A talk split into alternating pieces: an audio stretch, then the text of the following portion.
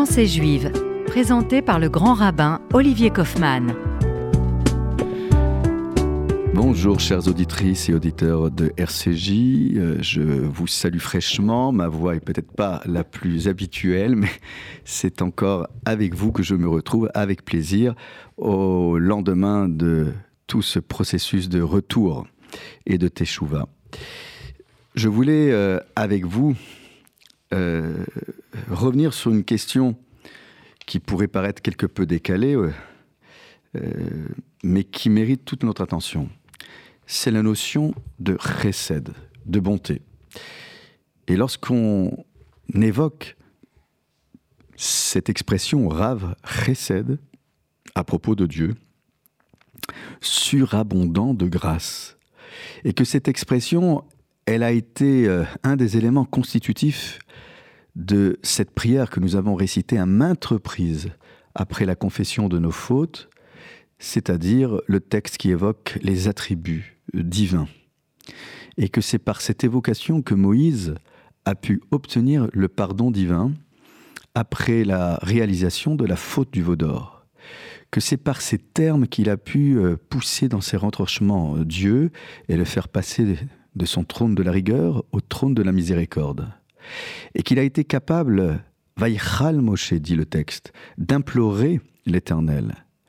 Mais Vaïchal, selon le traité talmudique Berachot, c'est aussi euh, une manière euh, de pousser euh, Dieu pour laisser une place à autre chose qu'on pourrait attendre de Dieu.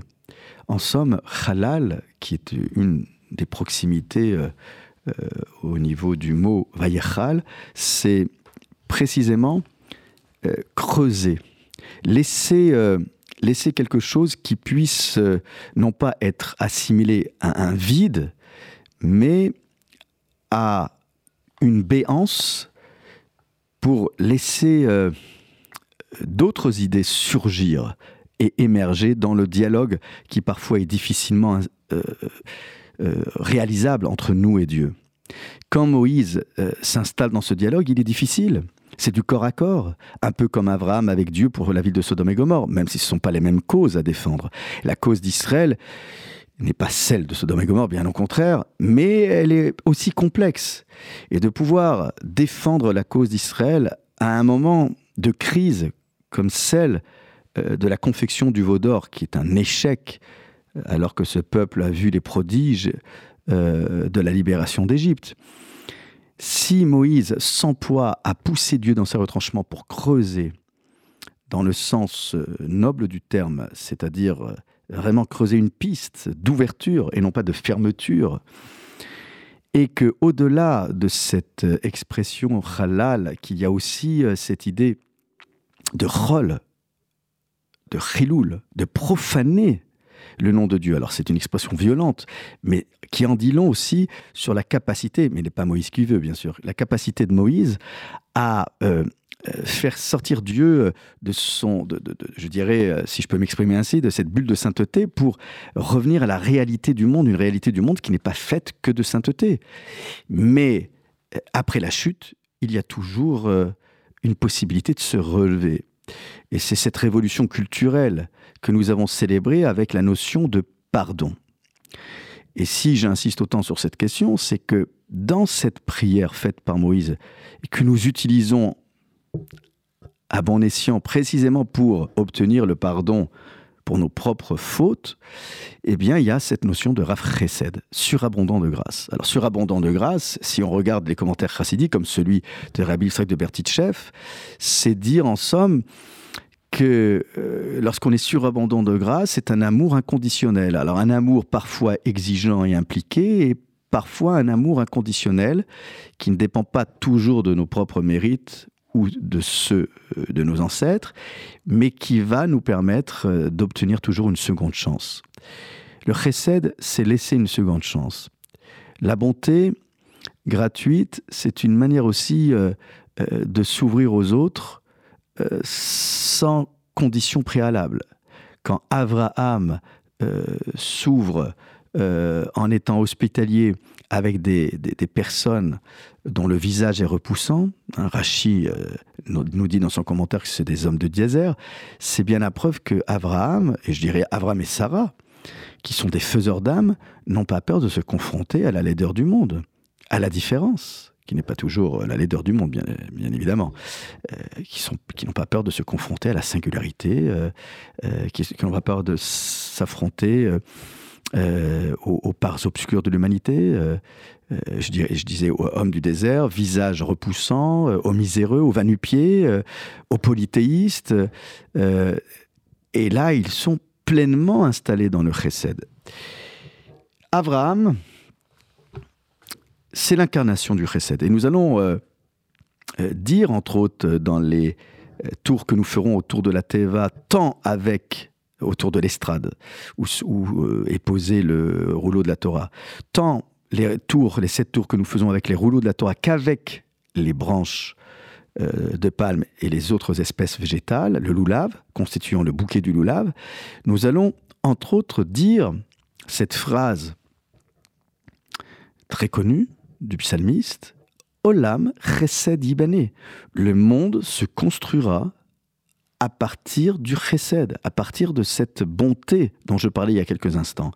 Et que on n'aurait pas fait tout ça pour ça, Rosh Hashanah, Kippour et tout ce processus de Teshuvah, parce que, en somme, c'est pas juste pour la période de, période de Rosh Hashanah et Kippour, c'est pour toute Teshuvah. Il faut bien qu'à un moment donné, il y ait un point culminant qui soit non pas sous le signe de la gravité ou de l'austérité, ou euh, je dirais du caractère redoutable de cette période, mais qu'on arrive à se déployer sous le signe de la joie, une joie qui n'est pas débridée, qui est maîtrisée, contrôlée, et qui n'est pas là par hasard, mais qui est là comme point culminant, paroxystique, de ce processus de pardon. Après ce travail éprouvant, le travail éprouvant, euh, il est autant du côté de la victime que du côté de l'agresseur. Euh, demander pardon, euh, ça coûte. Accepter de pardonner, c'est aussi une affaire coûteuse et éprouvante pour la victime. Eh bien, c'est tout cela qui est couronné par la joie. Mais la joie n'a de sens que si on garde à l'esprit de manière constante et quotidienne que nous devons pratiquer la chesed, la bonté. Abraham est l'un des piliers essentiels incarnant euh, cette bonté. Alors vous savez, il y a plusieurs types de, de. Je le traduis par bonté, c'est peut-être pas la traduction la plus, euh, la, plus euh, adéquate. chesed, ça a donné chassid. Le chassid, c'est pas juste le mouvement de chassidisme. Euh, c'est chassid, c'est ou chassida, c'est l'homme ou la femme pieuse, mais dans le sens noble du terme, c'est-à-dire là encore, c'est pas le dévot, le bigot, c'est quelqu'un qui est un amoureux de Dieu, mais dans ses faits et gestes qu'il réalise à l'intention d'autrui. C'est ça la force d'Abraham, c'est qu'il est capable d'incarner l'amour de Dieu, non pas juste avec la ligature d'Isaac, mais aussi avec la défense des opprimés avec euh, euh, la défense euh, de l'autre qui est prise en otage. Et c'est cette défense-là, de ces causes nobles, qui vont participer de ce travail de chesed. Eh bien, lorsqu'on regarde Maïmonide, à la fin de son livre, Moré Nevochim, le guide des égarés, voilà comment il définit le concept de chesed. Il rappelle que euh, lorsqu'on prodigue du bien, euh, il y a deux façons d'appréhender cette question. Il y a prodiguer du bien à ceux qui le méritent et qui peuvent y prétendre, mais parfois au-delà de ce qu'ils pourraient mériter et prétendre. Mais euh, prodiguer aussi du bien à des personnes qui ne sont qui ne rentrent pas dans le cadre, euh, je dirais, logique de ce type euh, d'action. Je m'explique. Le chesed euh, pourrait être appréhendé de la manière suivante. Faire du bien à quelqu'un pour lequel on n'a aucune obligation, pour lequel on n'a aucune responsabilité, donc c'est un acte gratuit, et Et puis, pour les personnes pour lesquelles on devrait faire acte de chesed, c'est faire encore plus que ce que l'on devrait faire. C'est ça le chesed. Donc le chesed fait appel à une notion de dépassement de soi que vous n'avez pas nécessairement dans les autres obligations et les ordonnances euh, bibliques. Et euh, ici, Abraham, euh, c'est le chesed, mais ce sont ses actes aussi qui en disent long sur sa capacité à se dépasser. Alors, nous allons rentrer dans plus de détails pour mieux comprendre euh, ce positionnement juste après cette pause musicale rafraîchissante. A tout de suite.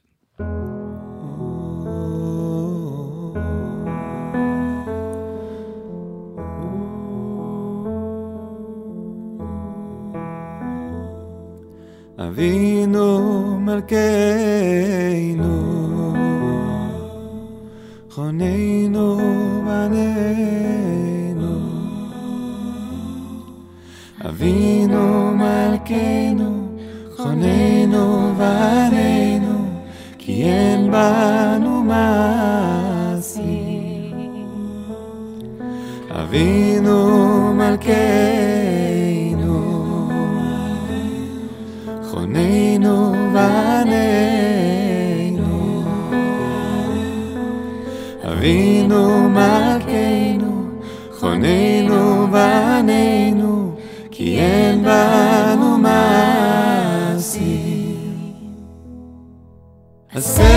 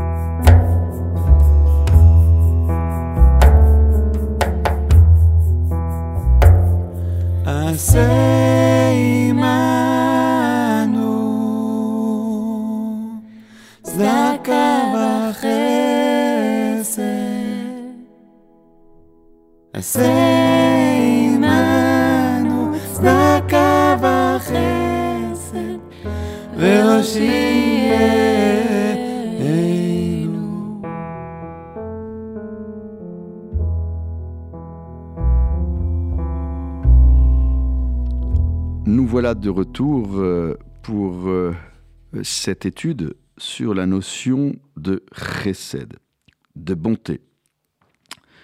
Je rajouterai au regard de ce que nous avons dit précédemment, de bonté gratuite. Alors allons plus loin. L'exemple le plus probant, pour illustrer euh, euh, l'une des catégories que je venais d'évoquer, euh, défendre, faire du chesed pour quelqu'un qui ne mérite pas, c'est vraiment l'action d'Abraham pour défendre Sodome et Gomorre. Une ville xénophobe, une ville qui interdit l'hospitalité, qui interdit la mendicité. Euh, c'est l'incarnation de, je dirais, de la, euh, de la cause qu'on n'a pas envie de défendre. Mais je serais tenté de dire et de rajouter plus personnellement, euh, me souvenant d'un cours de droit de Jean-Denis Bredin, qu'il nous répétait souvent il n'y a pas de cause indéfendable, il y a des arguments indéfendables. Alors, on peut discuter cette affirmation, mais euh, je, me semble-t-il que ça, va un peu dans le sens des propos que nous tenons aujourd'hui. Euh, bien sûr, le texte biblique est catégorique sur les habitants de Sodome. Euh, livre de la Genèse, chapitre 13, verset 13.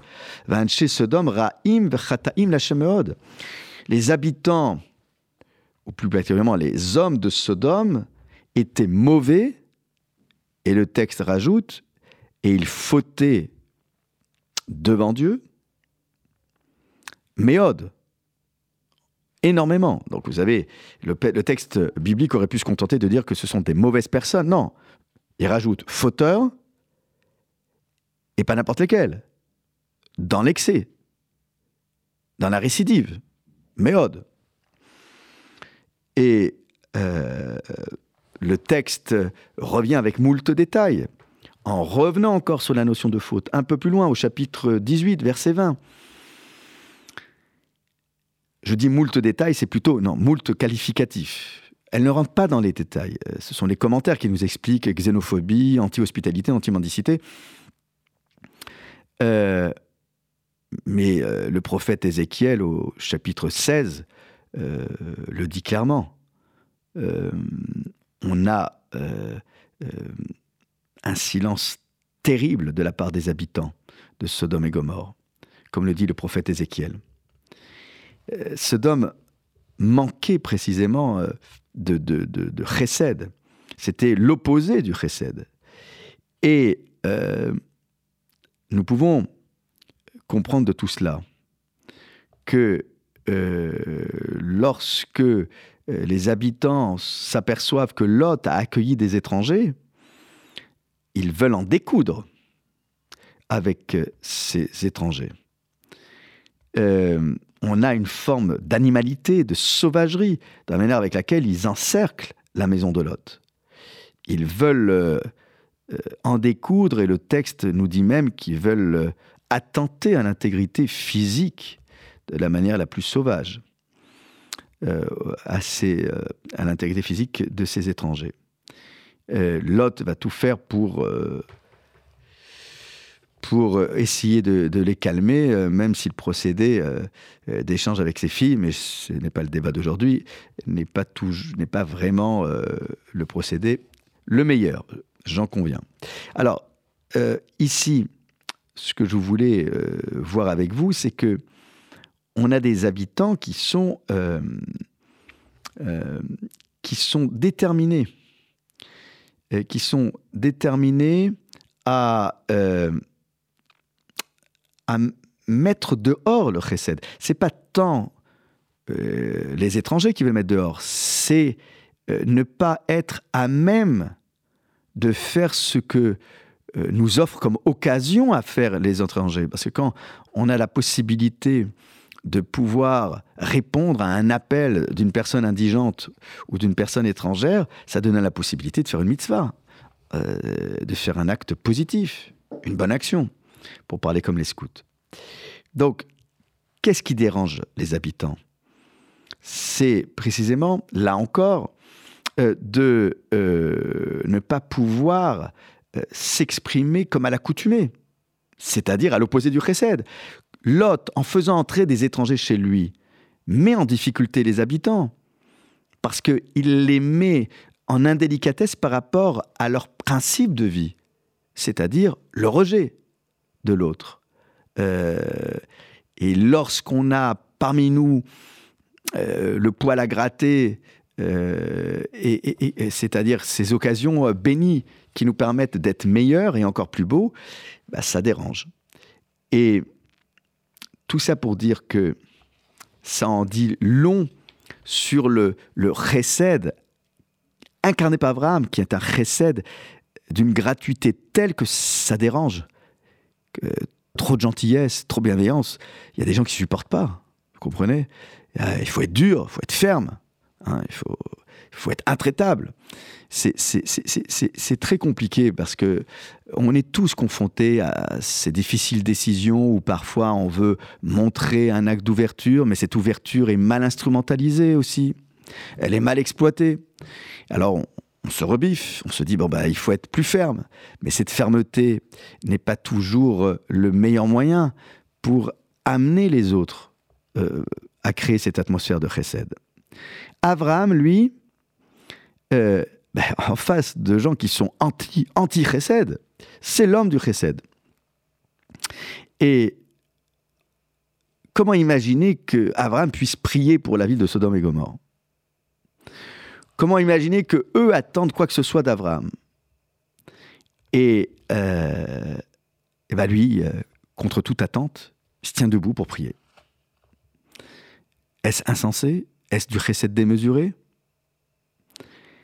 En fait, il nous illustre ce que dit Maïmonide. C'est faire du bien même aux gens qui ne méritent pas. Alors, attention, c'est pas tendre l'autre joue, c'est pas. Mais il y a des situations où on peut encore croire que si on est bienveillant, on pourrait embellir l'autre Pourrait-on imaginer que si, contre toute attente, on adopte une position qui est à la posée de celle qu'on pourrait attendre vis-à-vis de quelqu'un qui bafoue euh, tous les droits, est-ce qu'on pourrait pas avoir un, miracle en face? J'en sais rien. Ce n'est pas Abraham qui veut, et on sait très bien que Yitzhak, lui, a été, son fils a été dans une position opposée à celle d'Abraham, de retenue. On dit qu'il a perdu pas mal de disciples aussi. Donc il y a le juste milieu, c'est Jacob, Emmet, qui incarne la vérité. Donc c'est toujours très, très compliqué. Alors bien évidemment, l'exemple que j'ai donné tout à l'heure avec les étrangers qui sont invités par Abraham, c'est plus facile. Pourquoi? Parce ce sont des gens qui sont, euh, malgré leur visage repoussant, qui sont fatigués, euh, qui euh, ne constituent pas une menace pour Abraham et l'humanité et qui n'attendent qu'une aide. et Abraham ne se contente pas de les aider. Il va donner beaucoup plus. Si vous regardez le texte, Avram annonce je prendrai un peu de, un peu de pain, un peu d'eau, mais il revient avec un menu qui ne correspond pas à celui qu'il avait annoncé. C'est aussi une forme du chesed. Il n'y a pas d'effet d'annonce. J'annonce peu, mais quand j'arrive, j'arrive avec beaucoup plus que ce que j'ai annoncé. Ça aussi, c'est une forme de chesed subtil, élégant. Et euh, ici, on a un exemple d'un autre chesed. Abraham qui se dépêche, Abraham qui est dans l'élégance, qui est aussi dans la manière avec laquelle il va intégrer l'autre. Vous savez, Pierre Kédérabi Eliezer dit Tu peux avoir la plus belle table avec les mets les plus fins et succulents. Mais si toi, à la porte, quand tu accueilles tes invités, tu n'as pas le visage affable, sévère faute, comme disent les, les pères qui les maximes des pères, tu n'as pas le regard qui intègre, qui invite, alors tu passes à côté du meilleur. Je vous souhaite d'être dans le chesed pour euh, tout ce que nous ferons au quotidien. Soyez bénis, Shabbat Shalom, et à très vite. Au revoir.